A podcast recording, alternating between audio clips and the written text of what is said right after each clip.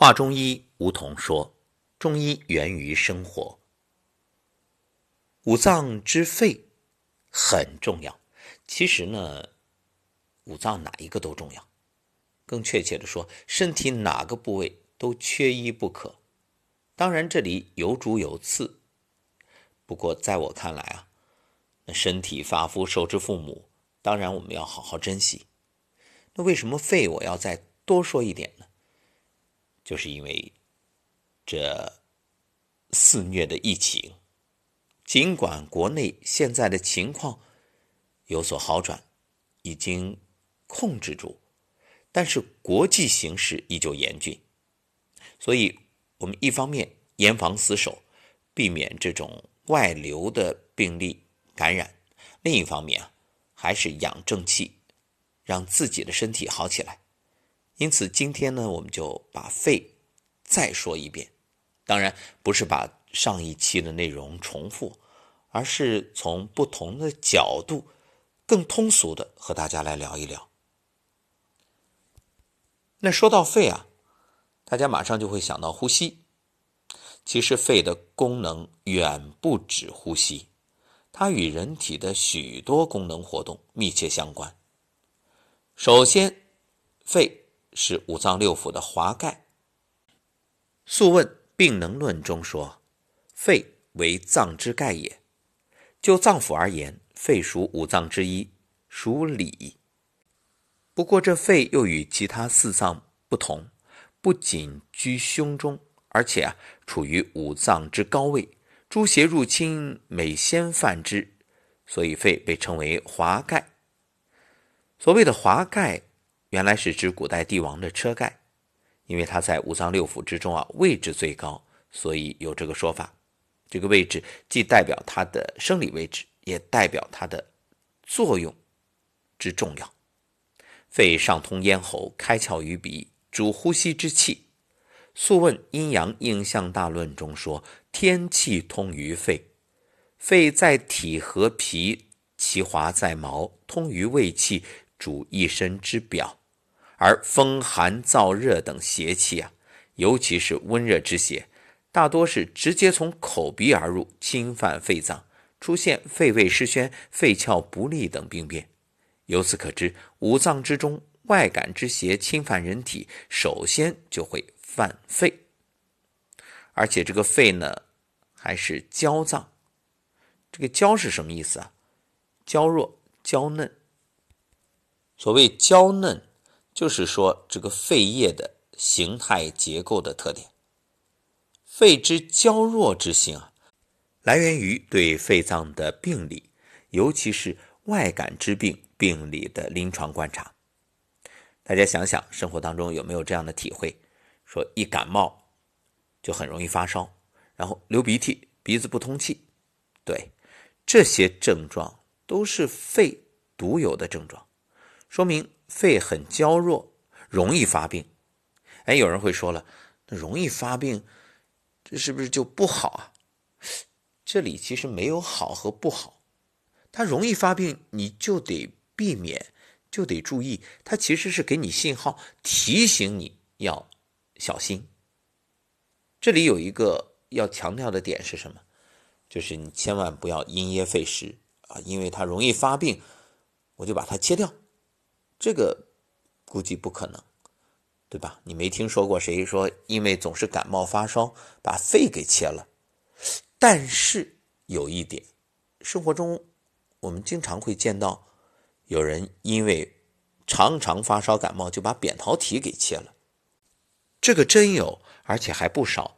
我在节目里曾经说到过，因为有好多听友留言的时候反馈过这种情况，甚至出现。八月份扎堆儿去切扁桃体啊，给孩子呀？为什么？因为眼瞅着九月开学了，怕影响学习，甚至还得找熟人托关系，插个队才能提前给切掉。这听来简直匪夷所思，也着实令人痛心。真是无知者无畏啊！肺脏的生理特性与其他脏腑有着。密切的联系，肺朝百脉是指全身脏腑、经络、气血都朝汇于脉。各位想想，这工作量得多大呀？全身的气血都得到肺这里走一遭，拿走各自需要的东西，然后才能回去发挥生理功能。这肺有点像一个库房，对吧？那每天都得分发各种物资，你想想肺多忙啊！那肺这里要出问题了，那体内所有的器官都受连累，供血功能会减弱，全身都得不到血液供养，那脏器都会出现问题。再来说说肺的另外一个功能，主气司呼吸，这主要呢是清浊交换，吐故纳新。所谓肺主气啊，就是指。肺主呼吸之气和一身之气。上一讲我们也说到这一点，肺主呼吸很好理解啊，大家都知道，每天你时时刻刻都得呼吸，对不对？有人曾经就说过这样一句话，说怎么样才能长寿？我教你一个秘诀，那就是保持呼吸，不要停止。嗯，确实非常有道理。那么。呼吸是生命最重要的一项功能。不吃饭，一般人能撑个一段时间；如果辟谷的话，那更久。不喝水呢，也能撑几天。可是要不呼吸啊，那恐怕撑不了多久。所以这肺主呼吸呢，很好理解，就是肺脏呼吸最基本这样一个。功能，时时刻刻的气体交换。可是肺主一身之气，这个是很多人不明白的。那我们等会儿啊，重点谈这个。还是先来说说肺主呼吸之气，这是说肺有司呼吸的作用。新陈代谢是生命的基本特征，任何个体都不是单一孤立的，而是与周围环境紧密相连的。每时每刻，外界的新鲜空气通过肺进入人体，代谢的废气呢，又通过肺排出体外，所以它是人体和外界相互交通的通道之一。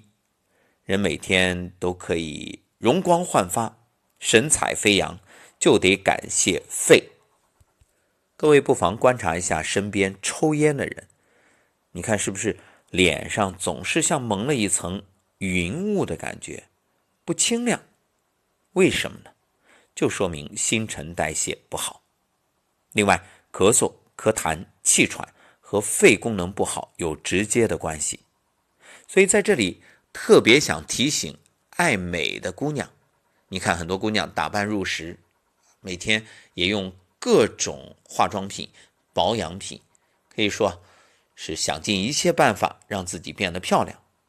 但是呢，就因为叼个烟卷，时刻的吸烟，结果导致脸上啊这一团黑气。提醒姑娘们，要想爱美，外在的功夫当然也很好，可更重要的恰恰是内在。这内在啊，两方面，一方面呢就是保持脏腑的健康，不吃垃圾食品，然后烟酒。要避免，还有不熬夜，还有一点啊，就是腹有诗书气自华。当提升了你的气质，提升了你的学识，然后在谈吐方面又加强了修养，那自然会有一种迷人之美。好，接下来我们就说说这肺主一身之气，这是指周身之气都与肺密切相关。你看。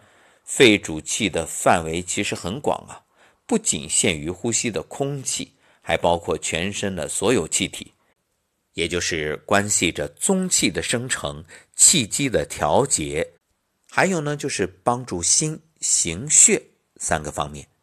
而这三种关系又都是建立在肺司呼吸功能基础上的。再说说肺主宣发和肃降。这可谓收放自如，通达全身。宣发是指声宣发散，速降是指清肃洁净。从方向来说，宣发是向上的运动，速降呢是向下的运动，这是一上一下。肺气所有的生理功能都是通过宣发、速降两种形式来完成的。我们打个比方啊，就好像给自行车打气的那个气筒，这个气筒抽气是速降功能，而出气呢就是宣发。所谓有进才有出，有宣发才有速降，两者呢不能分开。肺主宣发是指肺气具有向外向上的生理功能，主要体现在三个方面：一是通过肺的宣发，经过汗毛孔排出体内的浊气，这也是人体自洁作用的具体体现。哎，有人会说了，这毛孔不是排汗液的吗？是，汗。是一方面，其实毛孔还有呼吸的功能。这点各位想想，平时我们戴着一次性手套吃小龙虾的时候，戴一会儿，是不是觉着这个手套里边就有一股水汽，就手上潮潮的、湿湿的？为什么呀？就是它本身皮肤在呼吸，你戴上这些不透气的，它就影响了呼吸，所以就会有水汽凝聚。肺主宣发的。第二种体现就是将脾转输来的津液和部分水谷精微上输头面诸窍，外达全身皮毛腠理，所以这就叫肺主皮毛。关于这个，还体现于第三点，也就是宣发胃气于皮毛肌腠，以行温分肉、充皮肤、肥腠理、撕开合等功能。说白了就是排汗。那么肺主速降呢，是指肺气具有向内向下的生理功能，也体现在三个方面：一是吸入自然界的清气，将吸入的清气与谷气，就是谷物之气相融合，而成为宗气，向下布散到肚脐下面，以滋元气。我们知道肚脐下三寸，里面有个空间叫下丹田，那么这其实就是宗气的作用。第二点就是将脾转输到肺的津液及部分水谷精微向下向内布散于其他脏腑，以濡养润之。第三点呢是将脏腑代谢产生的浊液下输于肾或膀胱，成为尿液。另外啊，肺还主行水，主行水是指肺主通调水道的机制。一般来说，大家都知道肺它是管气的，那怎么还管水呢？你看，肺的通调水道功能呢，是指肺的宣发和速降对于体内水液代谢起着疏通和调节作用。人体内啊，好像一套输水管道，既要将干净的水从源头运到千家万户，又要负责将千家万户的废水排到指定的位置，这就是肺脏的工作。只不过这里的千家万户是指各个重要脏腑，干净的水呢是指津液和水谷精微，而废水则是代谢之后的液体。说到这儿，我不禁想到了丽江。当然，说丽江呢，主要是指丽江古城。你看古城里面啊，它很有意思，有很多独有的设施，体现了当初纳西先民的智慧，比如。丽江古城的三眼井。那么，丽江古城纳西先民啊，虽然生活在水资源十分丰富的丽江，但依然对自然怀着一种合理使用、物尽其用的人与自然三位一体的原生理念。丽江的这种三眼井啊，它既富有地方民族特色，而且也科学、卫生、合理、方便。什么叫三眼井啊？就是利用地下喷涌而出的泉水源，依照地势这种高低修建成三级水潭。那么三级水潭的功能和用途有严格的区分，大家约定俗成，共同遵守，形成了古风民俗。其中最高的这一潭呢，是泉水的源头，清冽宁静，为饮用之水，而。水从第一潭流出之后啊，流到第二潭，第二潭的水质洁净，是洗菜、洗涮、炊具这种作用。从第二坛溢出之后，再流入第三坛为漂洗衣物专用，最后水从第三坛排入排水沟，这样三坛相串，各司其职。而且在这丽江古城啊，只要有三眼井的地方，周围都有小型广场，再有古树名木。除了挑水、洗菜、洗衣服之外，早晚时分，很多老人、孩子都喜欢在这里栖息玩耍，构成了丽江古城特有的现代市井生活图，可以说已成为丽江古城的一大特色。这么一说，大家再想想。我们身体的这种构造，是不是更加叹为观止啊？这真是神奇。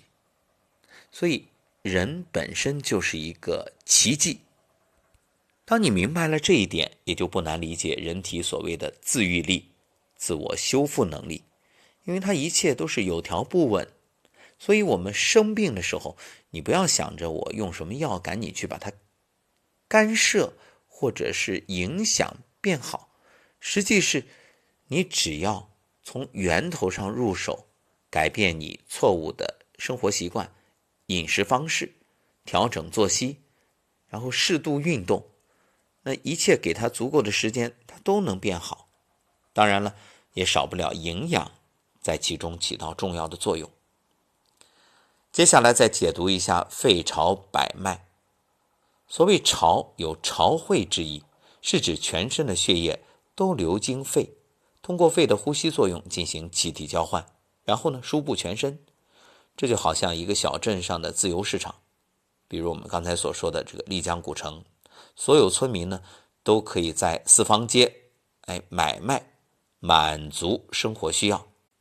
如果没有四方街这样的市场，各位想想，那人们的买卖。就缺乏这种交易场所，比如疫情期间，明显的感觉生活不方便。当然了，现代生活呢有一个特点，就是这个市场啊已经变了形式，比如变成了快递到家，因为有电商的出现。那这个身体能不能做到像电商那么发达，快递送上门呢？其实也行。你看修行人修行打坐。它可以用皮肤来呼吸，甚至还有种吸，就是脚后跟呼吸，那就厉害了。当然，这不是我们现在所讨论的内容。我们所说的其实还是绝大多数人正常的生理功能。你没有修行过，你不会练功，那就先别奢望。咱们就脚踏实地、安安稳稳，先让器官保持正常的功能，这样自然可以获得健康。所以你看，人体啊，各个脏腑都需要新鲜氧气，才能继续工作。那工作之后产生的废物呢，又得找个途径排泄出去。所以肺脏就是这样的中转站，既进货又出货，这样呢，来满足机体对于氧气的需要，以及对二氧化碳的排泄。再说说肺主治节，治节是指治理调节。肺主治节也出自《黄帝内经》，在《素问·灵兰秘典论》中说：“肺者，相父之官，治节出焉。”从字义来理解呢，治节应当为安定和谐节气的意思，大到自然界的节气，小到人生长收藏的节气。从词性来看呢，治节可以理解为动词，治理、调节。从原文来理解啊。每个脏腑都具有治节的功能，不能单独的认为肺脏治节。从天人合一的角度看呢，肺主皮毛司胃气，春夏秋冬天气变化，皮毛腠理随之开合，都依赖肺的调节功能。而肺气之本也，具有调节人体周期节气的生理功能。从肺的功能来看。治节是人体气血顺畅、脏腑和谐的整体表现，是肺作为相父之官，协调制约十二关生理功能的结果，体现了肺在十二关中的特殊地位，起到了安定和谐之功。肺者，相父之官，治节出焉。从这句话中可以看出，肺的生理功能主要体现在“相父”一词上。相父体现了肺具有上辅导君主、下行国事的职责，具有辅助心脏、协调其他各脏腑以及胃气营血的稳定和谐之功。从肺的功能来看，通过宣发肃降和通调水道等生理功能，实现了对人体气机、血液运行、脏腑功能的协调和制约。使机体达到一种周期和节律和谐有序的状态。治节出焉是指肺安定人体的周期、节律、节气，从而达到一种和谐稳定状态的描述。所以呢，不能简单的就只是理解为治理和调节。那么，综上所述，治节是人体气血顺畅、脏腑和谐的整体表现。是肺作为相父之官，协调制约十二官生理功能的结果，体现了肺在十二官中的特殊地位，起到安定和谐之功。你说肺重要不重要？再说说肺藏魄。张景岳对此有比较精辟的论述。他说：“魄之为用，能动能作，痛痒由之而出也。魄在精神上有。”振奋作用，同时也是本能的感官反应。所谓病经出入者谓之魄，精足则体健魄全，魄全则感觉灵敏，动作正确。若肺藏魄的功能障碍，会出现情志抑郁、表情淡漠、精神不振的症状。所以现代人经常用一个词儿“魄力”，说一个人有魄力。那说明这个人肺好。再说说肺开窍于鼻，肺主呼吸，鼻呢就好像是肺的一个哨兵，是呼吸道的最上端，给肺啊通风报信，具有通气和主嗅觉的功能。如果鼻子感觉有邪气，那么就会通报给肺。如果肺生病了呢，鼻子当然也会有反应啊。肺通过鼻与自然界贯通，如果肺气功能调和，那么鼻的通气功能正常，嗅觉灵敏。正因为鼻为肺窍，所以又会成为邪气侵袭肺脏的通路。可见肺与鼻窍息息相关。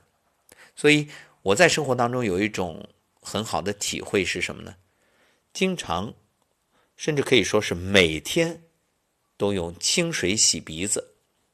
确切的说是洗鼻腔，捧一捧水，然后用鼻孔吸进去。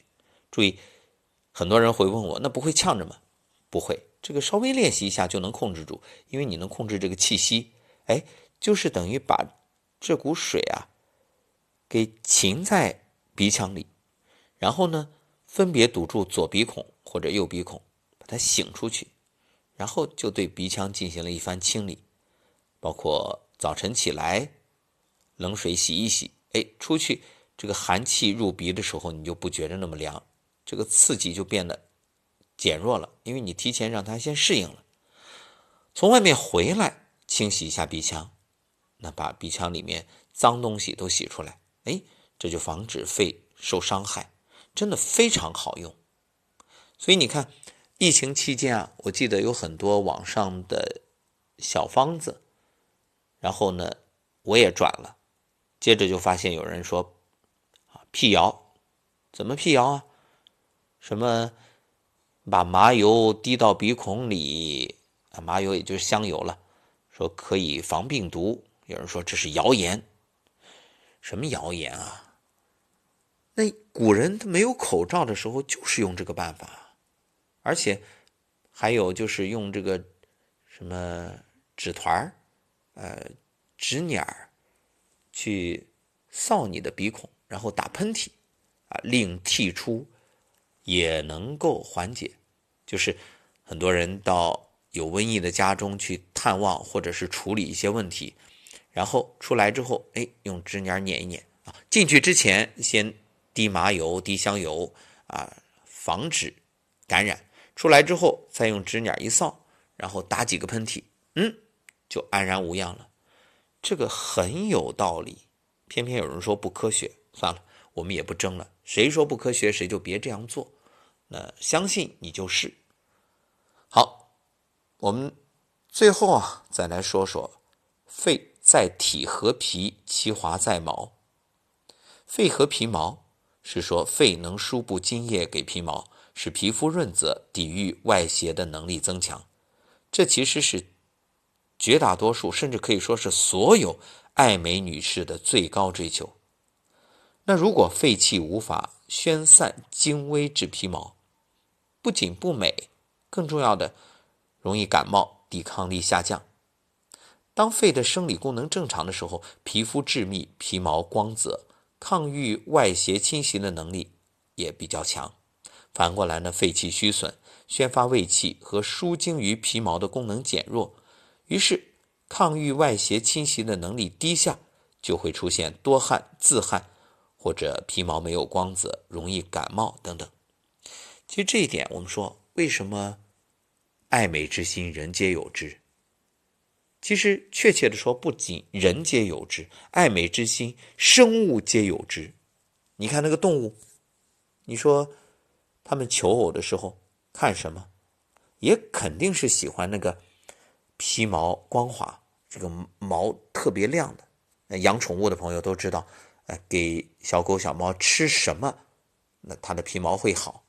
如果不注意喂养呢，那就很糟糕。如果这个喂的好，你就是不洗澡，它身体也很干净；喂的不好，你天天洗澡都没有用。所以最重要的是内在的健康。因此，不论是人还是动物，之所以那么在意外观，为什么？有人说外貌协会，其实这里面。潜藏的一个信息，就是外在的美丽说明内在健康。归根结底，它是为繁衍生息做准备的。因为人之求偶也好，动物互相这种啊匹配繁衍也好，它目的都是为了种族的延续，对吧？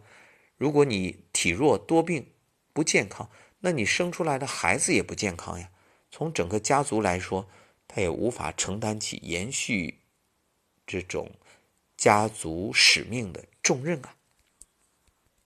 所以你看，这外在表现着内在，而内在呢，决定着外在。你说肺重要不重要？所以各位爱美的话，多花点金钱、时间和精力在你的肺脏上。当然不只是肺脏了，还有心、肝、脾、肾。那么前天说了心，昨天、今天又说了肺啊。明天我们接着谈。愿大家通过这五脏的脏象学说啊，以及方方面面这些了解，能够更懂得呵护自己的脏腑，让自己获得健康和美丽。好，感谢收听本期节目，我们下期再会。本期内容部分选自《养好肺，百病消》这本书，由中国中医药出版社出版，张燕、吕晓东编著。书中内容版权归原作者所有，在此特别感谢。